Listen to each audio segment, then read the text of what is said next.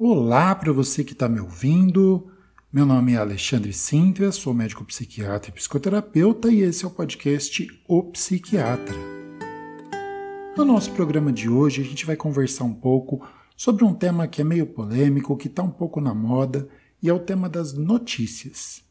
Esse tema me ocorreu quando eu assisti a uma palestra do Dr. Martin Seligman sobre uma coisa chamada jornalismo construtivo que é uma forma de se fazer jornalismo que não aumente a ansiedade das pessoas, a tensão das pessoas e que ajude de alguma maneira a tornar o mundo um pouco melhor.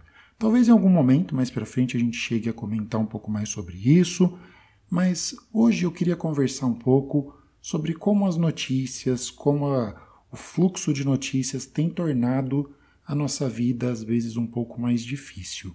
E tornado difícil a gente distinguir quais são os nossos problemas reais que merecem a nossa atenção e quais são aqueles que, embora sejam reais e também mereçam a nossa atenção, talvez a gente não possa ter como prioridade resolvê-los, até porque não somos nós os responsáveis por isso. Então, para conversar um pouco sobre isso, eu vou trazer alguns conceitos psicológicos para uma caixinha de ferramentas que a gente vai tentando montar ao longo do programa. Espero que vocês gostem, espero que seja bem legal. Completando amanhã da guerra lá na Ucrânia, a Rússia já. Talibã voltou ao poder Eu vou começar fazendo uma afirmação que eu acho bem importante. Tem coisas na vida que a gente precisa convidar. Eu, Alexandre, não como frutos do mar, então não faz muito sentido eu ir num restaurante que só sirva frutos do mar. E a vida é um pouco desse jeito. Você não vai num restaurante que você já sabe que abomina a comida você não passa horas conversando com alguém que você não considera que tem algo para te acrescentar. E até um tempo atrás, receber notícias era mais ou menos desse jeito. A gente tinha uma forma de convidar as notícias para nossa casa, que era comprar um jornal impresso ou assiná-lo, ou mesmo ligar a TV na hora de um telejornal ou algo nesse sentido. Tanto é que quando ela invadia a gente meio fora de hora, tinha aquela musiquinha do plantão que até hoje faz a gente pular dois metros de altura e lembrar de coisas que foram importantes e marcantes. Então, uma coisa que me passa muito pela cabeça é eu acordar e saber que o Ayrton Senna morreu, ou ouvir sobre a morte da princesa Diana, ou o ataque às Torres Gêmeas. Com a ascensão da internet, das notícias 24 horas, dos telefones celulares, das mídias sociais, a gente começou a ter mais dificuldade para desligar algo que passou a ser um fluxo constante de manchetes então, esse convite parece que ele meio que deixou de existir. Agora, é indiscutível que ter um aumento de acesso às informações, né? Isso amplia os nossos horizontes, traz realidades culturais, sociais, políticas, religiosas muito distantes que a gente nem iria ouvir falar para muito mais perto de nós. Isso cria conhecimento, cria uma empatia, né? uma capacidade de se colocar no lugar do outro que é um outro que pode ser bem distante da gente, né? Então, não só a gente se coloca no lugar do outro, que é o colega que perdeu o emprego ou que teve um problema em casa, teve um problema no casamento, mas a gente consegue se colocar no lugar do outro, que são, por exemplo, as meninas afegãs que passaram a ser forçadas aí a cobrir o rosto e sair da escola. Então, são realidades meio estranhas, alienígenas, e isso traz para a gente empatia, né? Isso é óbvio e muito bom. Mas, junto com isso, vem as preocupações, vem o medo e vem a desesperança. Tem uma pesquisa norte-americana feita pela American Psychological Association que chama Stress in America. E ela tem demonstrado que cada vez mais as pessoas têm colocado questões nacionais e globais, como política, saúde pública, questões ambientais, como causas de estresse que vão junto com as causas de estresse que são muito pessoais. Questões familiares, questões pessoais, dinheiro, relacionamento. Agora, o que isso mostra, né? De um lado, a nossa abertura para um mundo que ele é mais amplo, que ele tem menos fronteiras, em que a gente entende melhor o que, que acontece, as coisas que estão acontecendo, que as pessoas estão vivendo, né? Mas do outro lado, a gente perde um pouco essa fronteira entre interno e externo.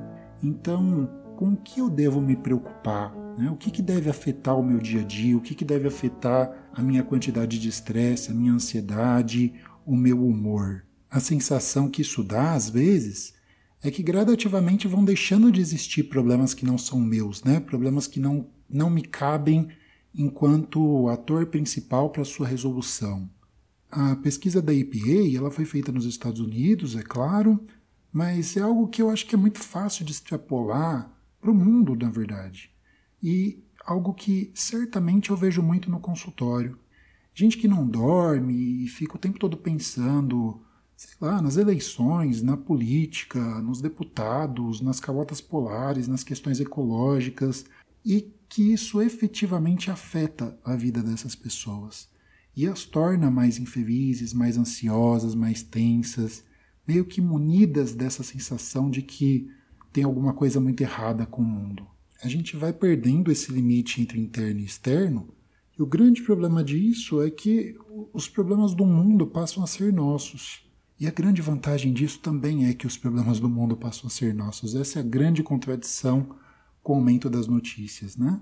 Então, queria conversar com vocês sobre alguns temas né, da, da psicologia moderna que eu acho que podem ajudar na nossa relação com as notícias.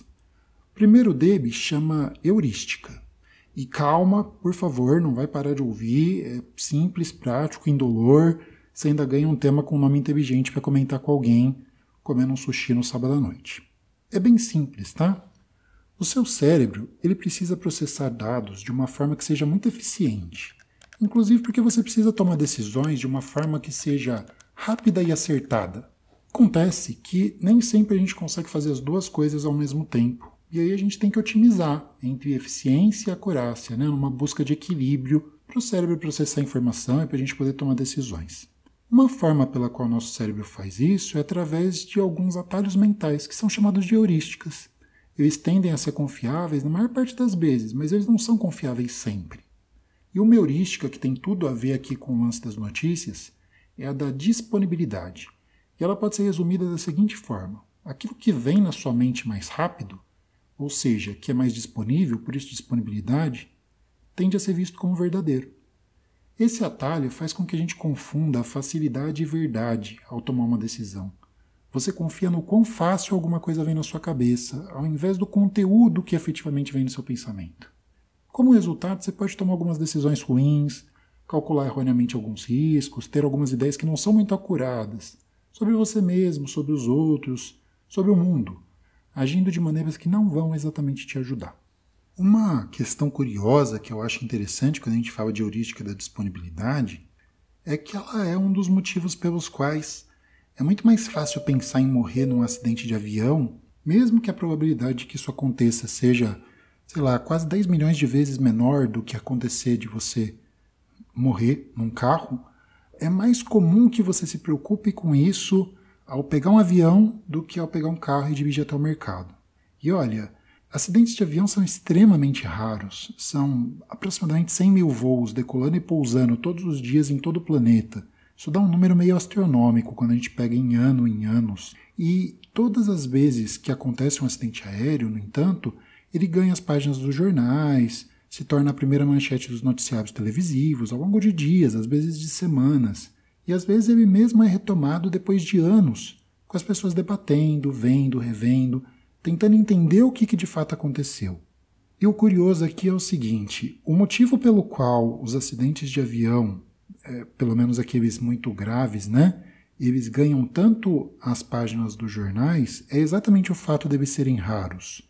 E o motivo pelo qual a gente tende a considerar os mais comuns do que eles de fato são, também é o fato deles ganharem as páginas dos jornais. Ou seja, a gente acaba tendo isso muito disponível na nossa cabeça. Um outro exemplo seria a questão dos ataques de tubarões. Se você for pensar em ataques de tubarão no mundo inteiro, devem acontecer cerca de 70 mordidas de tubarão por ano. Inclusive chequei essa estatística. E isso é pegando todas as praias do planeta e todas as situações que alguém pode ser mordido por um tubarão. Eu definitivamente não gostaria, mas enfim, são 70 vezes por ano que isso acontece aproximadamente. Então, a possibilidade de ser mordido por um tubarão é umas 10 vezes menor do que a de você ser atingido por um raio num ano específico. Mas mesmo assim, você pode estar numa praia tranquila, sem histórico de ataques, mar rasinho, e é fácil imaginar um grande tubarão branco vindo para cima de você. A disponibilidade aqui tem um pouco a ver com a mídia, mas também tem a ver com os filmes, né, com as histórias que a gente ouve, com a maneira como se romanceou a ideia dos tubarões. Né? Isso vale para os aviões também. E eu até estava pensando numa história que tem a ver com isso, que é uma história pessoal, né? Mas em 2017 eu estava visitando o Camboja com a minha esposa e eu, a gente estava conhecendo o Angkor Wat. Eu sou meio fascinado por história, sou aquele nerd de história que gosta de ficar ouvindo podcast sobre isso, pegando livros e tudo mais. Eu estava contando para ela sobre o descobrimento, aí se guarda as aspas e a controvérsia de Angkor Wat, por Henri Moureau, que é um materialista francês e sobre o fato de que um dos grandes desbravadores daquele lugar, né, uma das pessoas que mapeou as construções e tudo mais, basicamente morreu com uma picada de aranha venenosa. Nesse momento, a Laura me aponta e diz que tem uma aranha no meu braço. E eu, que posso ter medo de algumas coisas, mas insetos não são uma delas, saio pulando desesperado, que nem uma figura caricata com medo de insetos. Tipo esses desenhos, né, que a gente vê da pessoa em cima da cadeira com medo da barata. Mas, Alexandre, a história é legal, deu para entender o que é essa tal de heurística, mas o que isso tem a ver com a questão das notícias? Ó, tem duas palavras que, para mim, exemplificam isso muito bem, que é violência urbana. Quando eu penso nessa questão da violência urbana, eu me lembro de um amigo que comentava sobre um amigo dele, na verdade, que é um repórter internacional que cobre regiões de conflito e tudo mais, e que basicamente dizia que o brasileiro era um, um dos povos mais absurdamente ansiosos quando está na rua que ele já tinha visto. E eu fiquei um pouco intrigado com isso, porque era alguém que efetivamente cobre zonas de guerra, lugares em que explodem bombas e tem ataques terroristas a todo tempo e coisas desse tipo. Eu fiquei pensando, gente, como é que a gente pode ser mais ansioso do que o pessoal que vive nessa situação? E é lógico, o Brasil não é nenhum mar de rosas, né? A gente tem crimes acontecendo aí por todo lugar, a gente tem uma situação de violência urbana muito complicada, mas o que acontece é que é muito provável que você considere que essa violência, que ela é mais física do que patrimonial, como os homicídios, estupros, agressões gratuitas, latrocínios, seja mais comum e mais grave, mais possível do que de fato é. E a gente não precisa pensar tanto para chegar a essa conclusão, não. Basta a gente ver a comparação de violência mais grave, né? Comparando as grandes metrópoles brasileiras com outros lugares do mundo, e a gente vai entender que o brasileiro que morre de medo aqui em São Paulo e anda tranquilo em Miami, talvez não devesse ficar tão tranquilo lá ou nem tão com tanto medo por aqui. Onde é que a mídia entra nisso, né? E aí eu acho que isso tem muita relação com a forma como as questões relativas a crimes são colocadas. Elas são apresentadas sempre de uma forma muito detalhada, clara, dando uma impressão de que o perigo mora ao lado, está espreita para te atacar quando você menos esperar. Essas coisas são muito individualizadas, né?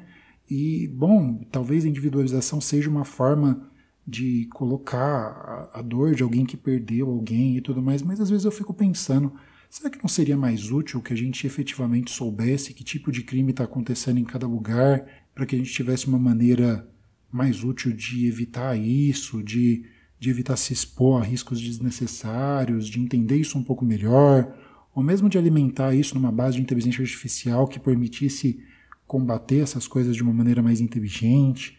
Eu, eu fico pensando que talvez a maneira pela qual os crimes são apresentados para a gente, sobretudo pela mídia e sobretudo por essa mídia mais sensacionalista, né? Não, não é muito bom. Porque tem uma agenda envolvida. E a agenda é que você continue assistindo e compre o produto que no fim aquela pessoa vai te ofertar uh, antes do comercial ou alguma coisa nesse sentido. E essa agenda gera muita ansiedade em muita gente. Né? Então, minha sugestão, se você assiste esse tipo de programa de jornalismo investigativo mais intenso e tudo mais, eu sugeriria que você não fizesse isso em nome da sua saúde mental. Né? Por quê? Porque a maneira de mostrar faz com que as coisas pareçam muito maiores do que elas são, ou muito mais próximas do que elas são. Então você vê uma pessoa cobrindo um crime específico ao longo de, sei lá, uma hora e meia, duas horas, e detalhando tudo aquilo de uma maneira que é muito teatral, na verdade, e que traz para você a sensação de que aquilo pode acontecer com você e que aquela pessoa está meio que do seu lado, pronta para te atacar também. Olha o tamanho do cabra, ó, os guardas perto dele, ó. É, olha o tamanho do cara. Agora eu vou falar de mais um conceitozinho que eu acho que é legal para a nossa caixinha de ferramentas, que é o de distorção cognitiva. E é um, um, tema simples, né? vai aparecer bastante nos nossos programas. Se você foi paciente de de terapeuta cognitivo comportamental, é provável que você já tenha ouvido falar um pouquinho, pelo menos, a respeito disso. As distorções são formas meio falhas de pensar que acabam levando a gente para conclusões meio distorcidas. E hoje eu vou falar sobre duas delas. A primeira é o viés da negatividade. E sobre isso, olha, vamos lá, pensa bem. A gente é atraído por notícias ruins e dá muito mais crédito a informações negativas do que positivas sobre alguma coisa ou alguém. É por isso que a gente gosta tanto de fofoca, tem até quem se dedique a isso profissionalmente, né? E também é por isso que os telejornais começam exatamente pela notícia mais catastrófica possível. Olha, não é necessariamente para falar mal de ninguém, tá? Mas assim, há tantas organizações de mídia, como o seu tio distante que posta notícias no grupo da família ou na rede social, não se importam muito com quanto você vai se informar sobre os vários lados de uma mesma notícia, mas basicamente em ativar a sua amígdala, o seu centro do medo, o seu centro de processamento de medo, que te deixa apreensivo, pronto para uma resposta de luta ou fuga, certo de que o mundo vai acabar a qualquer momento. E isso é interessante, isso é lucrativo, na verdade. Isso vem de jornal, isso vem de anúncio. E, por favor, gente, não vai confundir, achar que eu estou dizendo que as coisas que se anunciam no jornal são mentiras. Não, não é por aí. Mas basicamente o que eu estou te dizendo é que aquilo que é anunciado ele leva em conta o quanto isso vai ativar o seu medo. Né? Eu posso dar dois exemplos disso. Um é de quando, bom, já faz alguns anos, né? Mas eu eu estava saindo numa viagem internacional e eu abri o, o, jornal e ele falava assim: o dólar já é vendido por, sei lá, cinco reais nas casas de câmbio de São Paulo. E eu li aquela notícia, mas eu tinha comprado dólar naquela mesma tarde, por, sei lá, 4,50. Então, opa, peraí. Por que, que eu vou fazer uma notícia colocando qual é o maior valor possível de se pagar por alguma coisa que não seja simplesmente ativar a amígdala e deixar as pessoas com medo, assustadas, tensas, nervosas? Isso não é exatamente prestação de informação, e sim uma, parte de um objetivo de fazer você clicar, de fazer você ler a matéria, de fazer você se preocupar, de fazer você ficar com medo. E isso é um problema do jornalismo. E é um problema que a gente tem que estar tá basicamente ciente, porque do contrário, a gente vai se levando por isso e vai ficando cada vez mais ansioso, tenso, e de novo, com aquela sensação de que o mundo está prestes a acabar a qualquer momento. O viés de negatividade ele não é uma coisa de toda negativa, né? Na verdade, ele tem um motivo evolutivo para existir. As notícias ruins ativam a gente em relação à sobrevivência, traz a percepção de que a gente pode perder nossa vida, ou que a gente pode perder as pessoas que a gente ama. E não é à toa que as primeiras notícias da invasão russa na Ucrânia levaram um monte de gente, mesmo na Espanha, em Portugal, bem longe dali, a começar a construir abrigos antinucleares. A questão do viés da negatividade, inclusive, se liga a uma questão de emoções positivas e negativas, né? As emoções negativas elas se ligam à necessidade de sobrevivência. A gente tem medo, ansiedade, nojo para manter a nossa vida. Mas as emoções positivas elas se ligam a outra coisa. Não exatamente a sobreviver, mas a viver uma vida que vale a pena, que tenha sentido, que traga para gente coisas boas, coisas legais. Agora, só um outro viés para nossa caixinha de ferramentas, que é o chamado viés de confirmação. Ou, ah, eu já sabia! Viés de confirmação é uma tendência que leva a gente a prestar muito mais atenção nas informações que dizem que tudo é exatamente como a gente acha que deve ser, e a prestar menos atenção no que diz o contrário disso, ou aponta para alguma evidência inconsistente com as nossas crenças. Isso é o que faz com que as pessoas se cerquem de evidências que têm a ver com aquilo que elas já acreditam e efetivamente acreditem nelas. Agora, isso pode gerar alguns problemas, sabe? Por exemplo, a gente teve algumas epidemias de sarampo nos últimos anos que estão muito ligadas, pelo menos em parte, a uma crença de que a vacina tríplice viral poderia causar autismo. A origem disso é um estudo que já foi contestado algumas centenas ou milhares de vezes, que criava uma associação entre vacina e autismo. Mas que, por mais que ele tenha sido contestado, se você quiser se cercar da evidência que você quer, basicamente você vai buscar o estudo como evidência vai tentar culpar alguém, né? tentar se fechar para tudo o restante. E isso é muito complicado. E é bem assim, estar errado faz a gente se sentir mal, é uma coisa quase física. Ninguém quer se sentir mal. Então, pensando no óbvio de como a gente lida com as notícias, as pessoas vão seguindo veículos de mídia que reafirmam aquilo que elas acreditam. E elas passam a ter uma tranquilidade maior nas suas presunções, sem serem invadidas, sem entrar numa dissonância. E as pessoas continuam ouvindo as mesmas coisas, se cercando de quem pensa exatamente como elas e tudo mais. E agora, continuando aí na construção da nossa caixinha de ferramentas, eu vou falar um pouquinho de uma coisa que é uma tendência de algumas pessoas, mas que na verdade talvez a gente possa pensar numa tendência global e em determinados pensamentos que funcionam dessa maneira, que é a de uma mente pegajosa ou grudenta, né? Esse termo, mente pegajosa, ele é usado para dar nome a um traço que tem uma base biológica e que de certa forma funciona como um pensamento repetitivo em loop, uma coisa que gruda e parece que não desgruda mais e a gente entra em um processo de pensamento que tem muito a ver com a ideia de ruminação, com os pensamentos que ficam difíceis de se afastar, uma sensação de estar completamente atolado em preocupações e com talento quase literário para imaginar roteiros que podem responder de uma maneira muito clara. O que, de pior pode acontecer? Pessoas que têm essa tendência de funcionamento de uma maneira habitual, né, que têm uma tendência mais ansiosa e de ter essas mentes mais pegajosas, elas podem ter ainda mais dificuldade em gerenciar as próprias vidas no meio do caos das notícias que a gente tem disponíveis o tempo todo. Ou, melhor fraseando, né, como é que a gente consegue acompanhar a política nacional e mundial sem sucumbir a uma sensação de, de mal-estar, de impotência ou como nós conseguimos ser informados sobre tiroteios, assassinatos, estupros e continuar seguindo com as nossas vidas?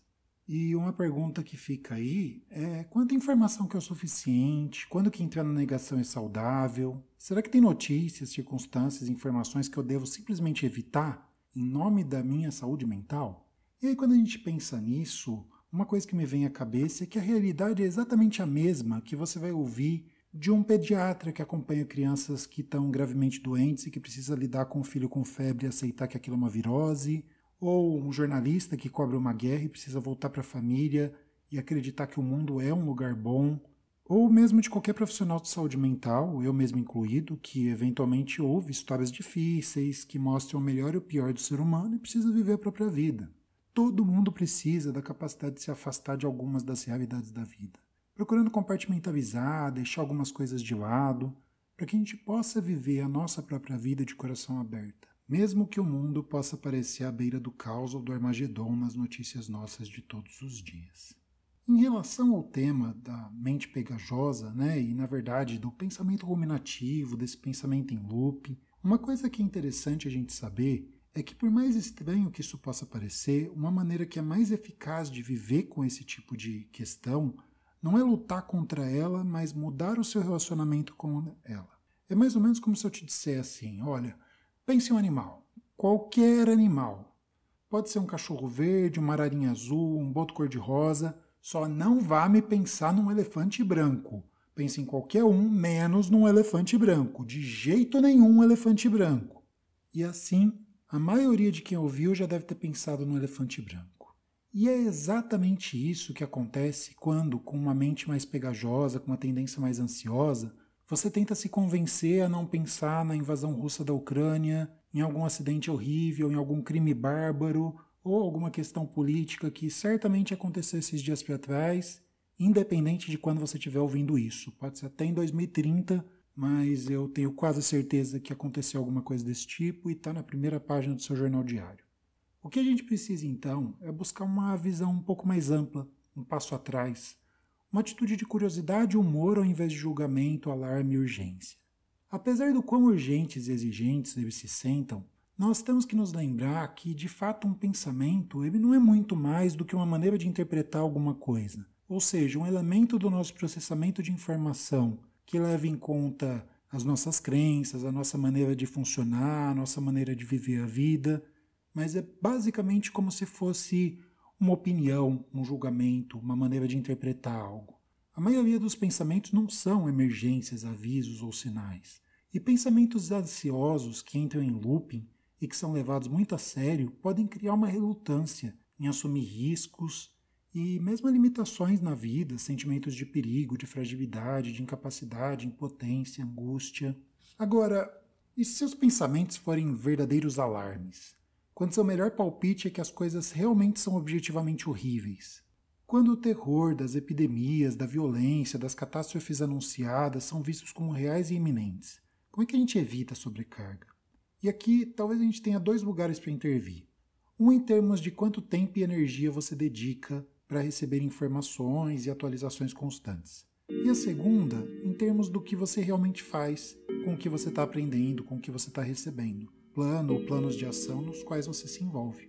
Em relação à primeira intervenção, a realidade é que não é fácil estabelecer limites ao consumo de notícias. A notícia chega até nós, às vezes, de uma maneira quase espontânea, nos nossos telefones, computadores, rádios, TVs. Para mim, às vezes chega até mesmo quando eu tomo um táxi ou corto o cabelo, independente de eu estar interessado nelas, inclusive. As pessoas estão envolvidas em conversas políticas, tópicos controversos e uma retórica muito temerosa em todo lugar que a gente vai. A ideia de zonas livres de notícias pode ser útil então, e o que é isso? Basicamente, uma declaração consciente, sua, em relação a alguns espaços da sua vida, como refeições, uma hora antes de dormir, durante o exercício, dentro do carro, com música ao invés de notícias, ou qualquer outro tempo de descanso que faça sentido na sua vida. Declarar isso conscientemente e manter essa declaração.